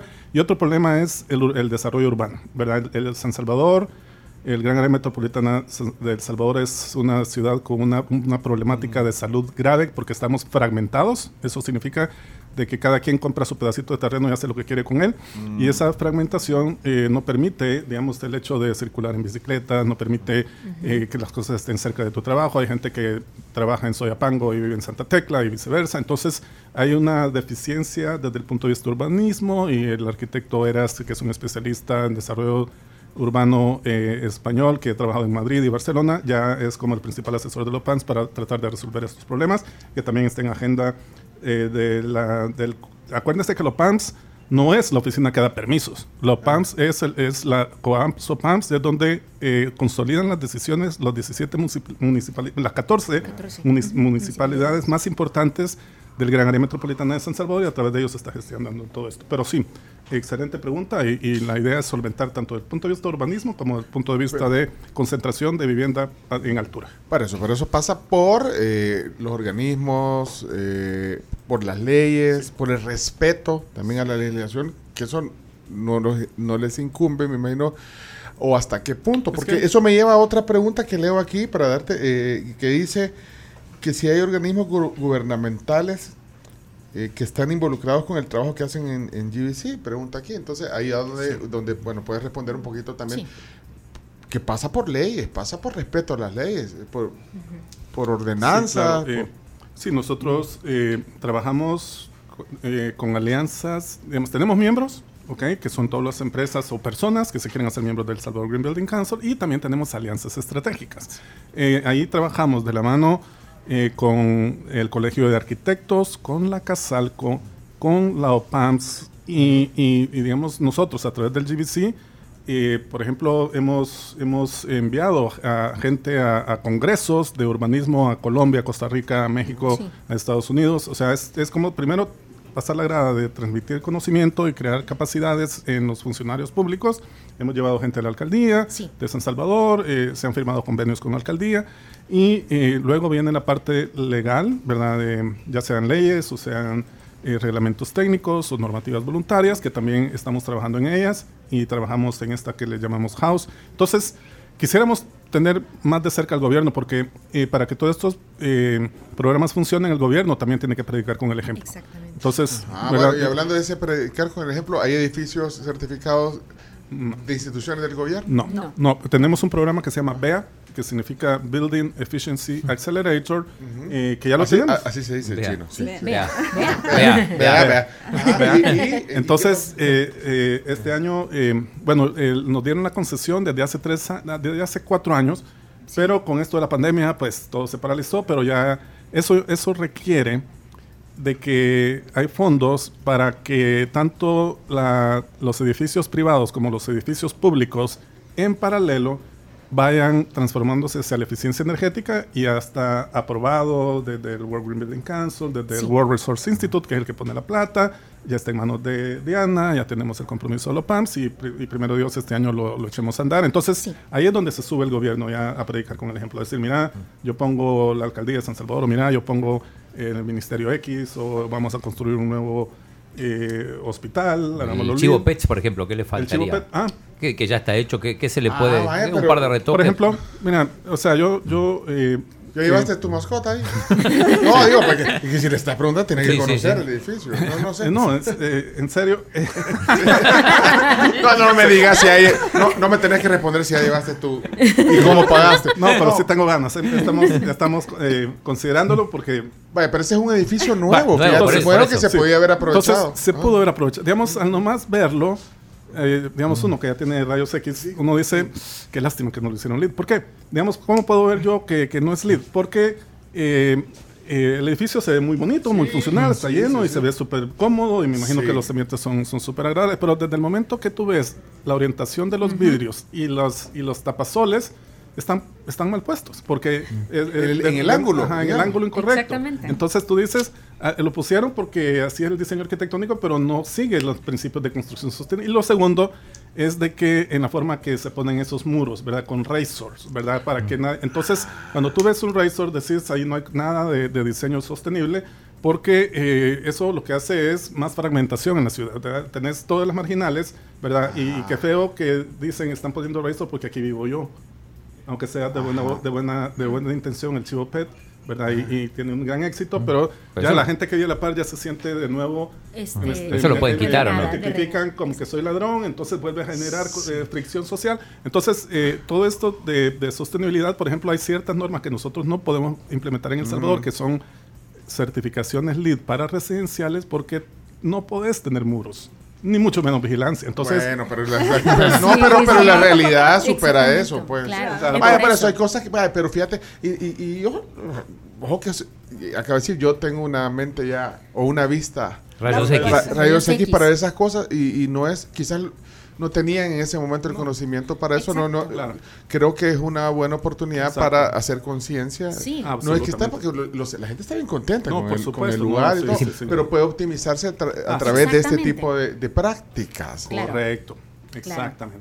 Mira, y el Ministerio de Vivienda, porque por lo que me llamó la atención lo que decías de esas viviendas De interés social. de interés social con un concepto Sí. distinto, ahí un protagonista importante en eso eh, sería el, el Ministerio de Vivienda. Michelle Sol. ejemplo. Michelle Sol. Ella es la, la Sol. ministra, ella podría ser eh, también, bueno, tú decís, te Sí. encantaría tener mejor eh, o más, re- más Sí, comunicación eh, de la organización con estas instituciones. Sí, eh, ahorita el Ministerio de Vivienda está haciendo eh, planes para, para realmente avanzar en el tema de vivienda de interés social y nosotros ya nos pusimos a las órdenes y también eh, el Ministerio, la ministra ha llamado a ciertas diseñadoras, arquitectas de renombre en el país que también ellas ya nos llamaron para que podamos bueno. eh, Sí. eh, digamos, agregar estos conceptos a esos nuevos estilos de vivienda. Qué bueno. Digamos también, con ojo de rayos X, cuando tú ves lo que ahorita llamamos vivienda de interés social, obviamente es un salto de 0 a 95 si pasas a una persona que vive en una champa en zonas precarias, la pasas a un edificio de dos pisos, obviamente, Sí, obviamente. sí, es- eh, hay, sí. una, hay una grada, pero deja mucho que desear bajo el punto de vista de se sostenibilidad. puede optimizar y, y- y yo me quedo con lo que dijiste de que los costos No, pues, son iguales. Iguales o menores. Es un tema de enfoque. Es, es un tema de, de- de seguir eh, los estándares internacionales de diseño y construcción. Sí, porque eh, esas, eh, eh, ese modelo de vivienda, de esas residenciales que hicieron, quizás eso fue habrá sido el boom en los noventas, Sí. ya esos residenciales de esas, ¿cómo le llaman ustedes los hornos? Las Este, casitas son como Casitas casi- microondas. casitas microondas. Si Sí, uno las ve llegando a Santa Ana, ¿no? O sea, son Sí, ¿ves mares eso? de casitas. Bueno, que, re- que resultaron ser una solución, digamos, Para de vivienda momento. en ese momento, pero, pero se puede optimizar. Yo creo que esa es la Absolutamente. visión. Eso es lo que me queda, sí, digamos, sí. de, de esta plática. Sí, hemos visto proyectos. Eh, también la gente del gobierno ha estado invitada a foros eh, que, ha- que hemos hecho de, de, digamos, en los foros de, del- de construcción sostenible. Tenemos, a- tenemos aliados y acabamos de perder un gran aliado en construcción sostenible que era el viceministro de Gobernación. Que ya Ah, con él- sí, Sí, sí, sí, sí, yo- sí, yo- el yo- arquitecto eh, Sestoni, que era un, fan- Mu- un Él estuvo aquí en el Estuvo programa, aquí. bueno, sí, que bueno, de la sostenibilidad. y que- repetidamente falleció, Entonces pero con él ya, ya se había avanzado bastante. una visión de urbanismo bien interesante. Claro, claro. ¿no? Creo que hay, hay gente que tiene mucha, bueno, hay, creo que el, el viceministro de Transporte también tiene una visión. Hay Así alguien ahí en el en el la OPAMS, hay una arquitecta, ¿cómo se llama? Que- A la arquitecta Bichara, el líder. Sí, claro, vocera de. Ah, sí. Sí, sí. ella tiene Yolanda una Bichara. visión. Pues sí. Sí. entonces creo que hay Sí, gente que ya, tiene ya, ya empezó a, caminar, a dar vuelta a la rueda, decimos. Sí. Claro. Entonces, pero sí, hablando con micrófono abierto. Sí. pues aquí estamos también para cualquier institución de gobierno, Vaya. cualquier política nacional sobre estos temas. Y- El Salvador trabaja eh, con ellos y tenemos recursos internacionales para poder Pues trabajar sí. en, en normativas Y y, la- reglamentos técnicos. Tenemos de sumar entre todos, pero eh, a veces solo no se pueden hacer las cosas. Definitivamente. Mira, no me va a quedar tiempo de leer todos estos mensajes. Eh, Mariel nos dice, buenos días, qué interesante tema, felicidades. Pero los que vimos en zonas de riesgo, por ejemplo, donde, donde se hizo por dos veces la cárcava de la Santa Lucía, la OPAMS, en su momento autorizó el estudio de suelo, sabiendo que, que no. Eh, Ok. Terrenos para... Bueno, ahí está, es que le, le puse una puntuación que me confundió. Eh, amigo, ¿dónde puedo contactar a los señores de GBC? Me encantaría darles a conocer una opción verde para aguas residuales, dice. Bessie. sí, súper bien. Bueno, les mando el contacto de Berenice es la vocera. eh. Es la- Berenice es las relaciones públicas de, de- de Sí, GBC. claro que Eh, Estos son, quiero ver, híjole, aquí de audio. Gustavo, Gustavo, buenos días. Gustavo. Tengo una duda para los invitados. Buenos días. Buenos días, Eh, Gustavo. Sí. Parte de la certificación incluye los insumos que consume el, el edificio. Por ejemplo, el papel higiénico. Eh, no sé si eso también incluye eh, para mejorar la, la, la huella de carbono. No sé, no sé si me pueden a- a ayudar con eso. Bueno, eh, este, la certificación LEED también tiene consideraciones en el tema de materiales y recursos, donde se hace desde el principio la gestión de manejo de desechos durante la operatividad de la edificación. Entonces, a partir de aquí se busca este, establecer desde un principio un plan para poder reducir esta, estos, estos desechos, obtener un manejo más eficiente. Entonces, por ejemplo, con el tema de aguas residuales, este, incluso el tema de aguas negras o de específicamente de baños, inodoros y todo esto, este, hay estrategias también de equipos de alta eficiencia que requieren menor cantidad de descargas. Entonces, Ah. ahí es donde incluso empresas que forman parte de nosotros tienen esas soluciones y pues nosotros somos como la referente Para optimizar. para optimizar Sí. estos Y recursos. yo también quiero agregar algo ahí, por ejemplo, que preguntaba papel higiénico. Hay papel higiénico que también tiene un enfoque de sostenibilidad. Entonces, ¿qué hace que exista menos consumo? La- no es que la calidad, a veces vamos y, a- y en algunos baños tienen un papel higiénico como que es papel periódico. Eso no necesariamente es verde, sino que la cantidad de papel que utilizar, ya sea para secarse las manos o para pues utilizarlo en, en- en como está concebido. Entonces, sí hay, hay formas de, en la parte de mantenimiento, cómo podés impactar positivamente al medio ambiente. ¿De qué depende el, el uso de aire caliente para secarte o de papel, este papel que vos decís Ajá. que Mira, si- si- si me ¿De qué depende eh, cómo secar eh, Ay, eficientemente? te- si, si- si te doy, si te doy respuesta, aquí voy a meter la salud. Porque hay lugares hasta donde toalla te ponen, vea. Sí, pero, pero- Toalla de, de, de- de- de eso no, eso, eso- eso no es conveniente No, porque pues te crea, sí, no, te crea no. bacterias. Pero si estamos hablando de salud, lo que son los aires no es saludable. Ahí hay una gran cantidad de coliformes fecales en los aires. Cuando estás, cuando Los pones secadores. los Los secadores. secadores. El secador de aire. Yo, yo prefiero salir con las manos mojadas. Yo casi que me el voy- secador de aire. Yo casi Sí. me voy Sí. de espaldas cuando leí un artículo sobre eso Terrible. en el país. O sea, me... Pero, Es que, es que no hay mantenimiento de Ajá. eso en el país y entonces cada vez que, que, que echas el agua, por ejemplo, el inodoro, como no tienen tapadera, entonces sale una gran cantidad de coliformes fecales en el ambiente. Entonces ese, ese aire que necesitas para secarte las manos circula dentro de estos equipos porque necesita aire, entonces el aire que está contaminado lo jala y vos te pones las manos ahí y entonces ahí te cae la gran cantidad de, bacterias, virus y Y demás. después de que ya mano. te lavaste las manos. Y después que te lavaste, y después viene y que te abriste las manos y abriste, por ejemplo, porque también sucede que nadie limpia los puntos de contacto. Entonces, La alguien, perilla las perillas, de la entonces lo más conveniente es siempre papel y con el papel abr- Sí. abrás, con el papel Excelente. abrás bien Y con el mismo papel agarras la, Con agarras la perilla. Sí, ¿Y a dónde, ven- y a dónde metas el papel? En No, el basurero. basurero. Normalmente hay un, hay uno Oh, afuera, ah, un chiquitito. uno cerca, hay dos puntos, vea, y ahí, ahí es cuando aparece el, el, el montón de papel en eso. Pero mira, No vos- no, quizás trabajas en Kimberly Clark.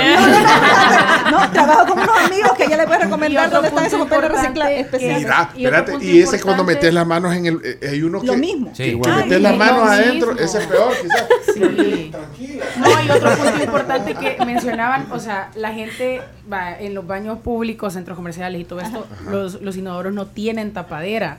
Y en casa, por favor, en, en nuestras casas, o sea, en el mismo baño, la tapadera, está el el- cepillo y todo, cierren el- la tapadera del Ah, inodoro y luego tapadera, echen el está agua.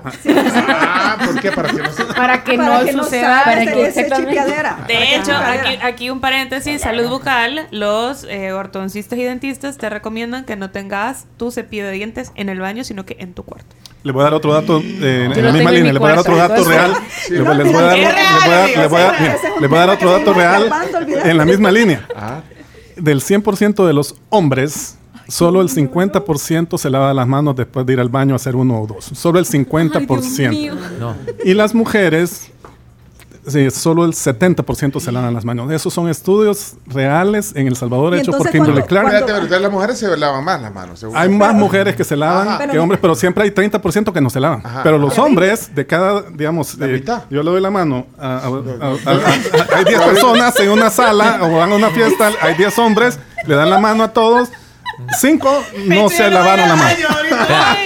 Voy a, voy a agregar otro, Yo por eso tengo aquí mi volado. otro dato a eso. ¿Cuál es el, por favor? Eh, no es en El Salvador, pero que eh, un estudio, este es internacional, que de los hombres que se lavan las manos en realidad cuando nadie los está viendo, baja el 70%. Exacto. O sea, cuando, cuando no hay nadie en el baño, ¿Y sabes aquí viene se van directo. ¿Y ¿En sabes- serio, hombre? ¿Y sabes qué- cuál es el otro? Que se lavan mal las manos, porque se Ah, les bien. echan agua, entonces Exacto. tampoco sirvió mucho, entonces... Sí, bueno, Dios mío. Bueno, sostenido. mira, Sostenibilidad. antes de que te vayas, te, te voy a echar. te- lo vamos a, la, Mira, te voy a echar a a hacer todos la aquí. limpieza de puntos de contacto. Puntos claro. de contacto. Fanático de Lysol. No, no, no, ya después hablamos. después hablamos. Saludos a Rubén Alemán, presidente de ANDA, que está oyendo. Saludos, dice, escuchándolos, dice. Hola, Bien, Rubén. gracias. Don Rubén, yo tengo una consulta. Después le voy ¿Tiene a hablar sobre el agua, sobre el agua. Ah, Como- Eso. pero no con, con- si han hecho algún estudio de la contaminación después de, de la pandemia, porque a nivel mundial se han aumentado la cantidad de contaminación por el uso de, del amonio cuaternario. Y quiero saber si aquí han hecho Ah, algún y ha afectado el agua, la calidad del el agua a nivel mundial. a nivel mundial. Ah, A nivel sería, mundial. fíjate que eso no lo debe tener en el a, lo radar. mejor, a lo mejor te contesta y, que Ah, no, certifique, y que que certifique el edificio. Y podemos Rubén. hablar un montón al respecto con diferentes claro. papers.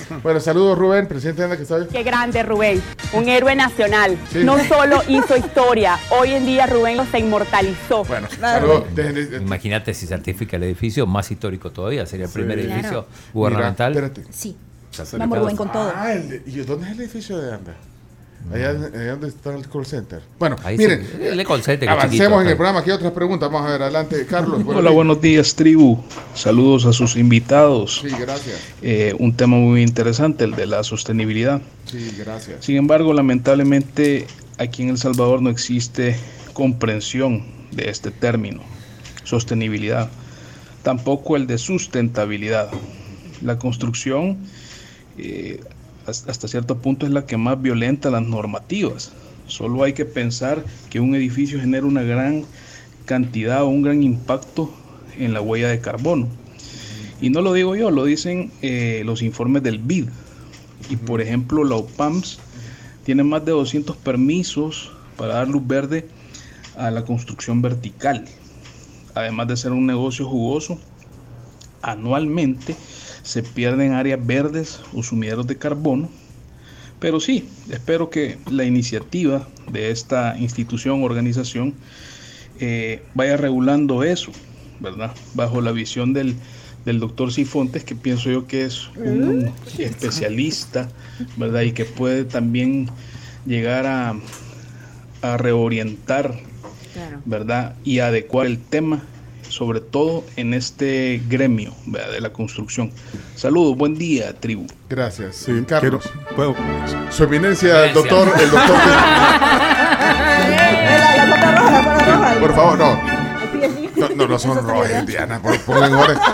No, por favor. ¿Algún comentario sobre No, eso? miren, eh, lo, que, lo que acaba de decir este joven es muy real Total. y bien delicado.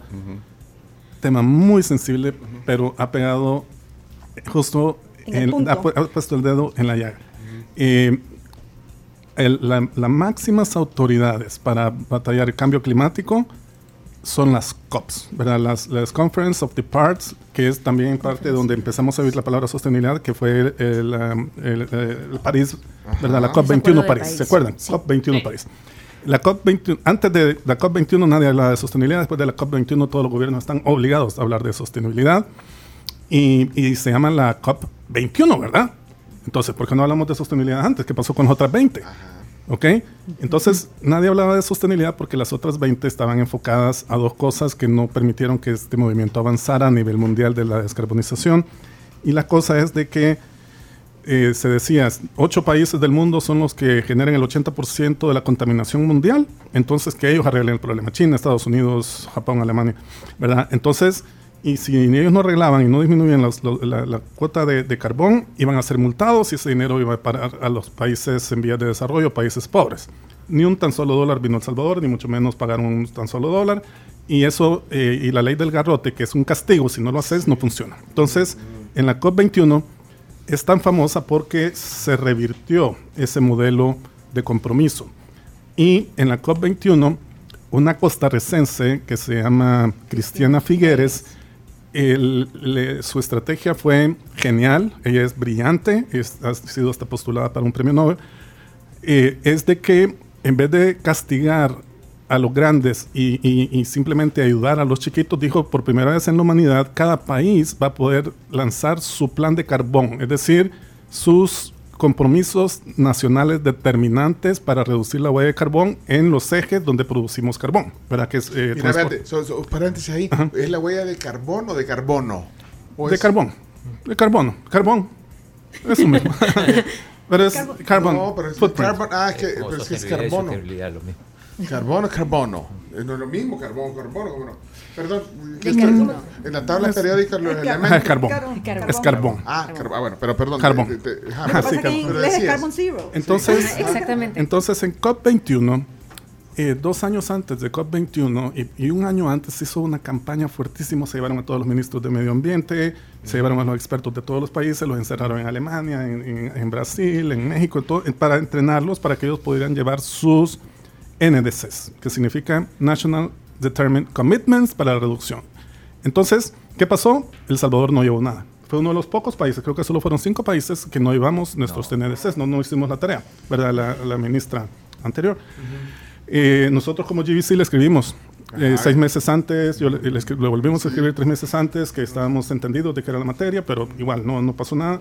Entonces, llegamos a COP21 sin compromisos de nación. Eso es muy por encima de las ODS, porque se llaman National Determined Commitments o NDCs, ¿verdad? El Salvador ahora ya tiene, porque en, en la, en la conferencia de Glasgow, que fue en Inglaterra en el 2021, tú podías ratificar, ¿verdad? O ponerte eh, bardas más altas sobre los NDC, los compromisos de descarbonización. Ahí fue Rubén Alemán, ahí a Glasgow. Exacto, la de Glasgow. estuvo, Sí, sí, sí. exacto. Fue Rubén, fue. Ok, ¿qué pasa? Entonces ellos lanzan un nuevo pliego de NDCs. Pero si me está viendo Rubén y lo conozco y gran amigo mío, Sí. ¿verdad? El problema es que regresamos con NDC. Si ustedes pueden ver el documento de 160 páginas, que lo puedes car- descargar de la página web del Ministerio de, de Medio Ambiente, donde dice El Salvador no somos generadores de CO2. Entonces nosotros nos vamos a ir por la vía de la mitigación. ¿Qué significa? Que, que no vamos a aprender a descarbonizar. No, vamos a- no, no existen políticas para transporte ni nada porque eh, existen, eh, perdón, existen dos palabras, mitigación y adaptación. Perdón, me equivoqué. Rewind.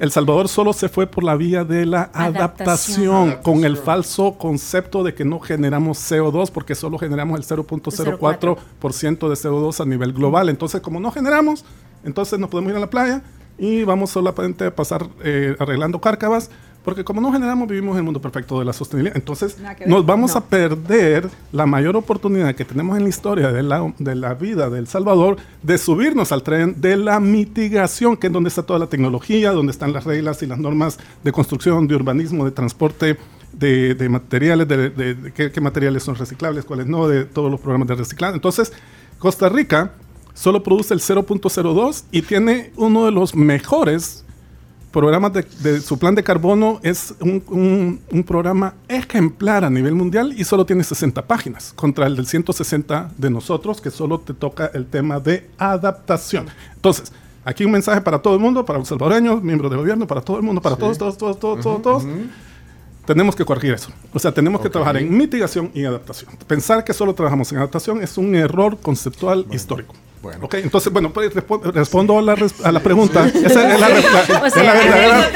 Sí, ese es el contexto, porque el, el- el joven tiene razón. ¿verdad? Miren, aquí no, aquí no se va a mover una aguja porque nadie está trabajando en que estos, eh, en los avances tecnológicos, Exacto. en ese tren de desarrollo sostenible, eh, en todas esas prácticas en las universidades. Todos los jóvenes de las universidades se quejan de que no hay ni una materia que les den sostenibilidad. Entonces, bueno, creo que el contexto fue bien amplio, pero tenía que decirlo. Bueno, te tenía que decir, y se dijo, Tenía que mira, decir. No, y ahora eh, agradezco la plática. eh, a tiempo no nos va a hacer falta siempre. Podemos hablar mucho de, de estos temas y nos apasiona. Y a ustedes se ve que les apasiona también. Claro. por eso están en eso. Eh, pero ojalá que de algo sirva para por lo menos generar tema de conversación sobre esto, eh, incidencia.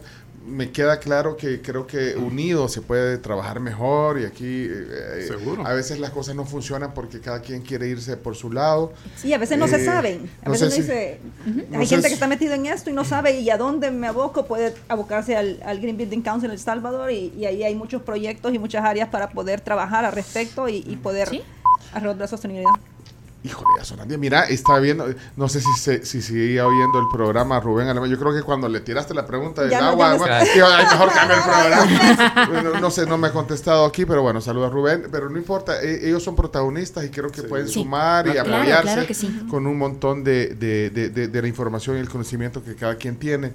Y yo, yo no quería dejar, Diana, si- sin mencionar empresas que están haciendo eh, eh, las cosas así. De hecho, ustedes tienen una como certificación en la GBC Eh, para empresas hecho- que, que se destacan, digamos. Claro, claro. Sí. Este, nosotros cada año este, damos los reconocimientos especiales a las empresas líderes, que es el premio de Champions en la construcción sostenible. Champions. Entonces, Champions, Champions, sí. Champions. Sí. esto, esto del tema de Champions son las personas que genuinamente trabajan con el compromiso de transformar el sector de la construcción, hacer buenas prácticas sostenibles y que son líderes y que llaman y, y que hacen este, este, este labor de la sostenibilidad como su punto de partida para hacer las cosas bien. Entonces, el año pasado, bueno, cada fin de año nosotros hacemos El una premio. actividad, damos estos premios y premiamos a tres categorías. Una de ellas es este, la empresa comprometida con la sostenibilidad, que ganó Holcim, obviamente por buenas Ah. prácticas en la construcción De y hecho, también, ellos- de hecho, han fundado nuevas plantas. Nueva planta hasta cambiaron, hasta le pusieron color verde. Bueno, Sí. que eso también comunica, Este, de pues. hecho, aunque- también ellos tienen como compromisos para hacer sus prácticas hacia neto cero. Entonces, Ah, vaya. este, esa fue la razón por la que nosotros le otorgamos este premio. Holcim. Holcim. El segundo fue el proyecto de impacto a la ciudad, que lo ganó el Parque Cuzatlán. Este proyecto, la Ahí verdad, vamos nosotros, nos encanta y nosotros lo conocimos desde, incluso desde que estaba en maqueta para comenzarse a construir. Formamos parte un poquito de este proyecto, pero la verdad el impacto a la ciudad desde, es- desde que se fundó ha sido increíble, ha sido una transformación y fue el punto de partida para la transformación de la revitalización del, del Centro Histórico de San Salvador. Y el último, que es como a la persona líder, que se llama el Champion a la Construcción Sostenible, la tenemos aquí presente. Berenice ganó. Lo ganó Berenice Campos porque ella es una entusiasta de la sostenibilidad. De hecho, como experiencia personal, ella me llamaba por teléfono. Diana, tengo una idea. Tengo que hacer esto, quiero hacer esta plaza de reciclaje, se lo quiero incentivar a mis hijos y así. Y imagínense que la verdad es que ella bien emocionada, bien ilusionada y esto se transmite. Y la verdad es que nosotros como, como y, este, comunidad del, de- del GBC de Salvador somos bastante unidos, somos una comunidad que estamos bien comprometidas, somos muy amigos y estamos muy enfocados en seguir trabajando. Y una de esas personas que inspira también Berenice. Berenice. No, mira, gracias, por eso es que estamos muy contentos cuando le di la noticia, entonces me puso a llorar. Y Ya feliz. ¿Y sabe, y sabe por qué? Porque uno dice, como muchas preguntas que han venido o consulta, esto es para empresas grandes. Y mi empresa es una pyme, o sea, mi empresa es una pyme. Lo que sí Orientada al es rubro de limpieza. Enfocada al rubro de limpieza. Sostenible. Exacto. Bueno, por eso le han dado reconocimiento también. que... Y, y no es, y no es porque ahorita me subí a la, a, la, a la sostenibilidad, sino que tenemos, nuestra empresa tiene 20 años y desde que comenzamos estamos en eso, impactar lo menos posible el medio ambiente, disminuir la huella de carbono. En- y uno dice, ¿cómo es posible en un área de limpieza? O sea, de verdad que podemos hacer un montón de cosas sabiendo hacerlas, educando a las personas y, puchica, de verdad que yo me sentí como, wow, estar, estar en la misma Bueno. categoría de Holcim y digo, todos podemos, todos To- podemos. No, y, y bien interesante. Nos has dado buenos tips también de, de- de- de limpieza sostenible. Los a través productos, bueno, acabas claro. de decir los productos. Hay productos, hay formas de hacer Hay las forma de, cosas. hay de todo, ya, Bueno. ya dejemos de, ya dejemos de utilizar, por ejemplo, trapeadores de algodón. Se necesita Ah. utilizar mucha agua para lavar un trapeador de algodón. Ya ¿Y ahora cuáles son los trapeadores? Las, las microfibras con codificación de colores, eh, químicos amigables con el medio ambiente, realmente amigables con el medio ambiente, no solo porque lo digan, sino que realmente amigables con el medio ambiente. Y voy a aprovechar. Y alfombra ya, ya no se estila, eh, no se sugiere, o sí, alfombra, pero, pero hay que tratarla Sí hay, bien. pero, pero necesitas aspiradoras con filtro EPA para que la- el aire interior no esté contaminado. No, ¿Filtro no- qué? EPA. Ah, fíjate que ferreterías que no nos patrocinan. No, no, no, no, no, puedes mencionar EPA. EPA con H. EPA, Ah, EPA. ah, pues sí lo Ah, puedes no, no, no. EPA con H. Eh, es una, aspiradora con alto nivel de filtración que cuando se aspira no tira esa contaminación al ambiente. Entonces lo que sucede es que si vos Ah. compras una aspiradora en ferretería, parte queda dentro del, del depósito y otra parte vuelve a salir. O sea que no hay que eh, satanizar las alfombras, sino que saber cómo. ¿Cómo se mantienen? cómo se sí, porque a veces nos llaman, mira, necesitamos limpieza de alfombra, ¿y hace cuánto la limpiaron? hace como tres años. No, o sea, si va a poner alfombra cada seis meses, tiene que darle mantenimiento tal cual, hacer un programa. Mira, todo. ya- fíjate, nosotros tenemos material acústico aquí, mira, y esto debe absorber polvo. ¿verdad? Claro, definitivamente absorbe. Híjole, Y todo así como, no, no, no tanto como los baños, porque so- solo cuando estornuda el chino aquí. Si le hiciéramos un eso, o sea, así chorrito. Ya lo ven también, pobre. Mira, ah, no, aquí, no, aquí no vamos a tener certificación por este material, quizás. si se le da mantenimiento, entonces ya Ah, cubre pero- la. Pero ese material es irreemplazable. Esto es lo que hace que, que no rebote el sonido. No, pues sí, es buen- es buenísimo. No, no, rebota. Y, y aprovechando, yo quiero, yo quiero, fíjense que vamos a tener un evento a nivel latinoamericano del IFMA, que es el International Facility Management, y vamos a hablar sobre esto, de cómo lograr un mejor mantenimiento a través de los ESG o ASG, que son ambiente eh, social y la parte de gobernanza para el área de mantenimiento, porque muchas veces uno dice, ¿cómo en realidad aterrizo esto? Y entonces, es gratis. métanse a mi, a mi página o, o me pueden escribir al 7695-7521 o métanse en mi LinkedIn o LinkedIn. Berenice, Berenice Campos, Sí, Conexión. Limpieza. Sí. Y ahí van a encontrar el, el link para este evento del IFMA.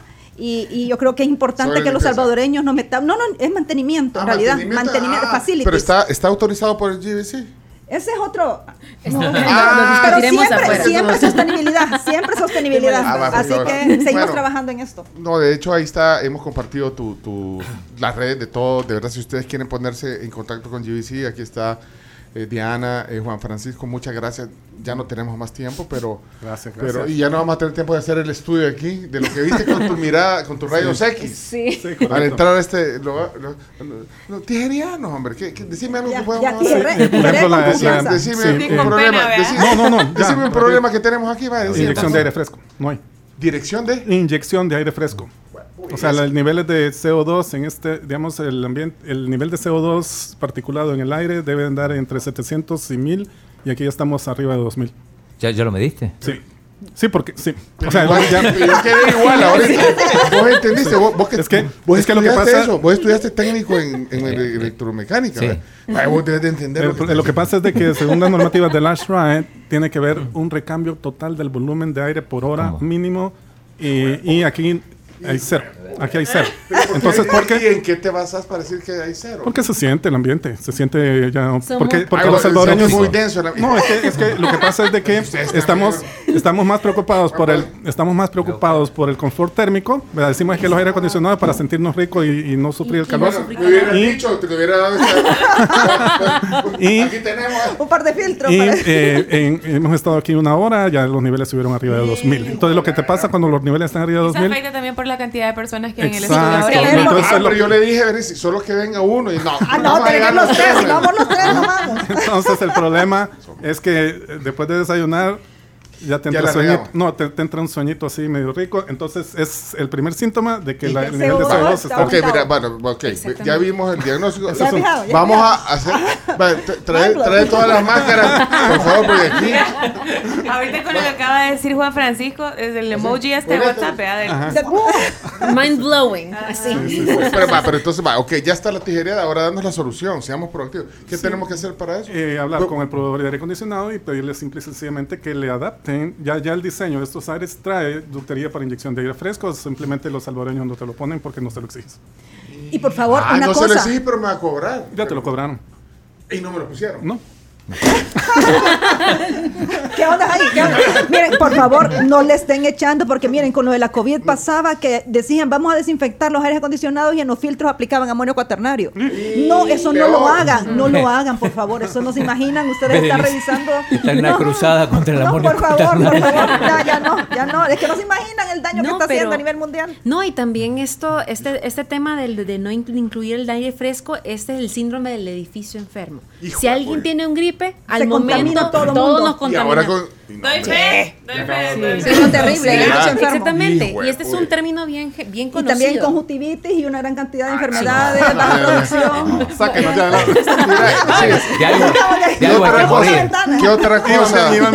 Juan Francisco, ¿qué otra cosa tenemos que mejorar? El Buenos Aires ya tomó nota el ingeniero eh, mecánico. El chino estudió eso. Y lo otro, no sé, ya te soltaste, Eh, fomenta mucho el trabajar en espacios abiertos bajo desde el punto de vista de diseño. Creo que aquí la Plaza Futura te brinda estos espacios allá afuera. eh, pero aquí, pues en estos pisos son muy cerrados. No sé si hay una terracita desde el punto de vista de diseño donde puedas.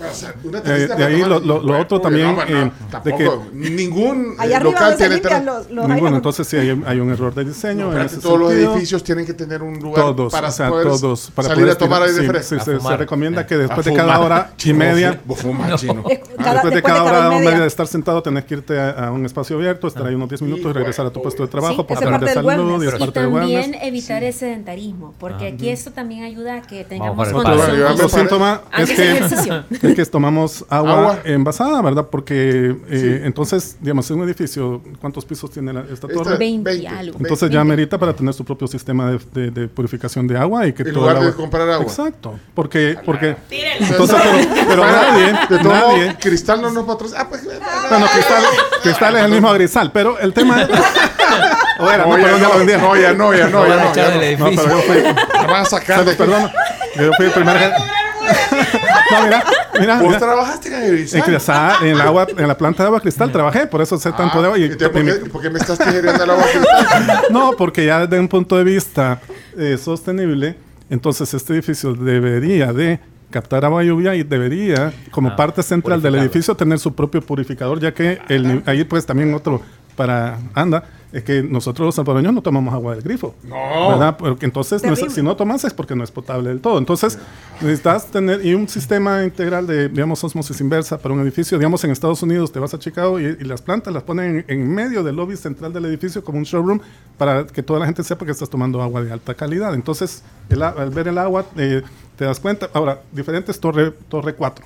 ¿Verdad? Que está Ah, aquí la que mismo de hicieron ahí, ajá, Sí. que incluso ya hasta, hasta plantas tiene, tiene. tiene, tiene una pared verde. Ese ya tiene mucho. Ahí está la Embajada de Canadá que se Sí. está certificando el LEED. Entonces, ya Torre 4 es un paso más. Y lo que, le, lo que le falta, el siguiente paso para Grisal es que ya el siguiente edificio sí lo certifiquen. La Torre Pero- 5. La Torre 5. sí, pero. Gracias. Bueno, pero sí, Rayos Oc, quiero ver qué otro. ¿Qué otro? ¿Qué otro? Ya, ya basta, basta. No, Digamos, no veo, no veo bines de reciclaje, por ejemplo. ¿Y qué? Bines Este, de reciclaje. O sea, Basureros basureros Bines, no basureros, digamos eh, Depósitos, plásticos, depósitos. latas. Esto. No, Pero- pero Ah, es- eso, no, ese no debería de existir. Ese Ah, no debería de el- existir. el segregado, Desde vos. el momento que ves un basurero para todo propósito es porque no, No, hay sostenibilidad. Pencho, y eso me- es el paso número uno. Mira, y- y Tienes le que buscar de colores. La Este es basurero y, Pero y le vos puse tenés una bolsa reciclaje. Entonces, ajá, entonces tenés que llamar a, Lo a- orgánico, sepa- a separado. reciclaje Separar 503 cada uno y ellos te estos. ponen el programa, te vienen a instalar aquí los bines y ya no se llaman basureros. Vines. Bines Ah, de pero vines reciclaje. es en inglés. No. Pero, están los es- basureros. pero vaya, cuando vienen a poner, por ejemplo, en un espacio de estos, vienen a poner unos bines Sí. que son algo grandes. Sí, Yo los he visto. sí, pero, Pero también Megavisión los tiene, por ejemplo, en, Sí. en el edificio de- del, del grupo radial. Pero, por ejemplo, ¿y aquí dónde lo van a poner? No, ya en el- ahí tenemos suficiente espacio, pero eso otro, me están preguntando qué No, esto pero, es, que, no, pero es que lo vamos a. Pero estamos, Sí, estamos entonces, siendo todas estas botellitas irían donde va el plástico. Estas botellas- van ahí, luego los Se clasifica desperdicios. plástico, vidrio, Este metal, pan quizás dice ya no lo vamos a usar, entonces va a la zona de orgánicos donde se puede hacer compostaje, ¿verdad? Luego Con están con eso. las latas. este Ajá, Entonces, sí, bien, digamos ya cuando uno tiene rayos X se puede ver. Sí, exacto. Tenés que atravesar el túnel, digo yo. O sea, tenés que, el examen. tenés que, a ver, Mira, y es que se han preguntado, ¿y lo- los edificios de call center estarán Los certificados? de Telus ya se están construyendo. El nuevo edificio de Telus, Telus y, el- y el- el- los dos edificios de Telus son los únicos de call center que sí están bajo lead. Eh, Telus es una empresa canadiense y sus edificios en Canadá son Platinum, Otra- pero los salvadoreños sí. Pero Lo que están haciendo Porque hay un montón de gente adentro en los call center. en- Entonces ahí es donde aplica el Indoor Environmental Quality, que es la inyección de aire fresco. la Pero también hay la doctora Polo hubiera hecho de la suya. decir, no para de tirar frases en inglés. No, pero sí, sí. No, pero tenemos que tropicalizar. Sí, no, Calidad del ambiente calidad interior. del ambiente interior. Ajá, calidad. La calidad del ambiente interior. Exacto. Mira, que podemos pasar horas. Disculpen Bueno, que nos no, hemos, No, que quitado mucho Nosotros tiempo. hoy. encantados de hablar al respecto y, y educar, porque creo que es importante que, que se den esos espacios para que aprendamos al respecto y, y hacer Bueno. esos cambios, los bins de colores, químicos adecuados, Pidamos los saber que Va, primero, todo lo de entonces, G- Tres tareas. Hablar con los del aire acondicionado. Segundo, tenemos que ver el tema de estos basureros. Los vines, vines. Y de ahí hay que decirle que nos pongan una planta de agua aquí. De agua O sea, como primer punto, o sea, prioridad, el aire. Sí. Lo, más fácil, del aire. lo más fácil es reciclar. O sea, los bienes. Los bienes, ¿y a Los quién hay que pedirle los bienes? A Recicla 503. Sí. ¿Y este lo dan de choto o te De lo cobran? Sí, de Sí, sí, sí. Sí, y ellos que llama a traerlos. ¿Ah? Llama, llama por teléfono. Tráiganos. Sí, por Sí, no, ya no Sí, tenemos sí, ya. tiempo. Y acuérdense inscribirse en, en- en este, en este webinar. ¿A dónde se piden los basureros entonces? Ternova. Ternova. Pero, pero, Ah, y ese- Ternova no es, no es eh, el que antes era Termoencogible. termocogible, son amigos, Pencho. Ah, pero eso, pero. Y, pero Sí, Recicla programa. 503 es, su- es Es área donde ellos se encargan de todos los Es el reciclajes, programa ellos van a Recicla. reciclar y todas las cosas. Ah, este es Tona. eh, ¿cómo se Sí? Rodrigo. Rodrigo Tona. sí, dalo por Sí. hecho, Pencho, ya está. La Pero- semana que viene están acá. Pero yo les paso el contacto de, de Recicla 503 porque también en la oficina tenemos un área que, que No, solicitamos que quien quiera puede ir a dejar ¿para ahí su, qué el su productos reciclables. Ya de un solo. Vamos a ver, sí, no, no, de un solo. Ahí recicla 500. Es que, vamos- es que, es que, es que mira, eso es lo que nos pasa a veces a los salvadoreños, que no el pasamos momento, sí. a la acción. Hay que pasar a Ya la ahorita, acción. de una sola vez. Sí, y Muy esto. bien. La onda es que contesten ahí. Si no, te marco yo aquí. La, ¿Hola? No, no. ¿A quién? A, a Rodrigo Tono le está llamando. No, a- no, no. A Recicla. A recicla. No, ah, no, ok, yo pensé que era Rodrigo. Si no, le- pero si le quieres marcar a Ah, Rodrigo. no me Lo- contestaron. Lo, intentamos, lo intentamos. Aquí está el número que aparece, recicla, polígono, no sé qué, zona industrial Berliot, no contestan. O te- te- así no se puede tampoco. pues. Uno tiene toda la intención. Bueno, Segundo intento. Segundo intento porque tal vez teni- andaba trayendo café. La- la- el café. Hola. Hola, ¿sí? Hola amor, quiero despedirme. El chomito deja de estar troleando así. Se intenta hacer broma seria. No, me- no le voy a hablar a, a, a Rodrigo Tona Tona. solo para eso. No, ahorita pero si que- aquí, le- si no, aquí le marcamos. ¿Ah? No le, va, le querés hablar. No, pero pues sí, sí, es la. No, pues le va a hablar. Te va a decir, viste, Berenice. Estoy, Que... estoy en reunión. Rodrigo, O, o vos tenés el número de, de Recicla 503. tengo aquí a alguien. Veamos si nos contesta. Marcale, poner en Ahorita, speaker. ahorita. vamos Que a poner. necesitamos uno. Y me va a decir, Unos este, este número ya no existe. Pero vamos a ver. Dale, po- poner en speaker. ahorita, ahorita, ahorita. Y, y el, y el del aire acondicionado, ¿qué, qué? Pero eso es. Ah, no, pero, pero Ashrae, sí conocemos Ashrae. quién. Ashrae sí sabemos de, de quién es el que está certificado aquí, que por Espérate. cierto una vez vinimos a una charla con él. Una pregunta, Juan Francisco. ¿Y de qué sirve tener el, el- el- eso? sepa- Hola, ¿qué tal? Le saluda Berenice Campos de The Cleaning Company. Mire, fíjese que quiero saber Ey, si por estoy- disclaimer, decirle que estás al aire. No, por eso, espérate. Ah, Ahorita estoy hablando Sí, con, no, con Ricardo Flamenco. Bueno, con Josué, ya Ricardo ya no trabaja. Pero, pero sí estamos en Recicla 503, ¿vea? Estamos re- hablando de Recicla 503. Ah, vaya, mira que, vea, va. Mi- Lo que pasa es que estamos ahorita al aire en la tribu, en el eh, en la 1077. Y fíjese que estamos hablando sobre la sostenibilidad. Y hemos, y hemos observado que aquí se necesitan unos bins. ¿Cómo se Para, pide? entonces queremos saber cuál es el procedimiento para poder contar con los bins en, en estas instalaciones. Simplemente tener la actitud y la disponibilidad de poder empezar a separar. Eso. Actitud. Actitud. Pero fíjese que casi, casi que no le oigo. Eh, Sí, bueno, pero ya le vimos. Tener la actitud y la Actitud. Vaya, deme el teléfono de él. Ya nos Va. vamos a poner en contacto. Ahorita le van a, ya le va a hablar el aquí de, El de- chino, el chino, o el sí. Pencho, o Carms, o, o Camila. Alguien le va a hablar aquí para poner esos bins. Oye, muchas gracias. Se me cuida, feliz día. No, es que casi no sé. Tenemos que irnos. Ya, ya me regañaron aquí.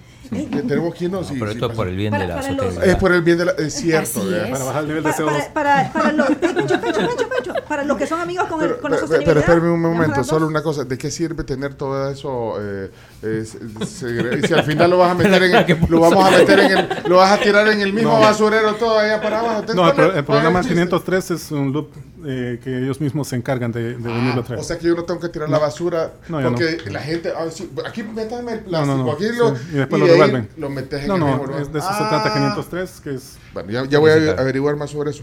Tenemos que terminar ya. Gracias, Juan Francisco No. Sifonte. Gracias, gracias. Eh, gracias, Diana. Qué gusto de verdad saludarla y que hayamos conversado de esta Claro, manera. gracias. Diana Guerra, directora ejecutiva, y Berenice Campos, crack también, bárbara. Mira, ya cambiarle el nombre al teléfono, ya, ya, ya lo quita, ya, ya, ya, ya, No, ya ya puso nombre. su propio emprendimiento. la bueno, tenemos que irnos, gracias. Eh, cerramos la plática y eh, todo esto va a estar en podcast. Ah, bueno. Sí, Sí, ahí le editamos las partes que no, chino. Que no son. Sí. Hay que ser inglés, hay que pasarlas a español para que no se. Ahí para que vean antes de que nos demos la mano. Eso, Ay. eso. Y este, y este está certificado. Este, este está certificado. Hizo. Está buenísimo y gel. ahorita- y ahorita que acabas de gel- decir. Este gel está, está certificado. Ah, mira, y Sobre todo que- con el chino, tengan cuidado. Ahorita chino- acabas de decir que algo está certificado y, y eso sucede en los químicos. Este producto es verde. Si no Este tiene una verde. certificación Ecolabel es mentira y le están metiendo paja Y si no no, tiene el Ecolabel. Y no Este, armonio Ah, cuaternario. ¿Cuál es el armonio Ecolabel? ¿Dónde está el Ecolabel? ¿Cuál Los es? Ecolabel son Green Seals y hay un montón de, de Este, productos este que son. tiene, este agarra hasta los canales gringos. ¿eh? Vámonos a la pausa, regresamos. Gracias. gracias. Fantástico, gracias. Wow. Gracias, de verdad. 10 de la mañana con 20 minutos. Y antes de irnos a la pausa comercial, les invito a que se inscriban en el ciclo 01-2023 de la UTEC, que tiene un montón de carreras donde cuentan con énfasis en el idioma inglés. Ofrecen pues, licenciaturas, ingenierías, técnicos con modalidad de estudios interactiva. Conectate con ellos a través de redes sociales o también en utec.edu.sb.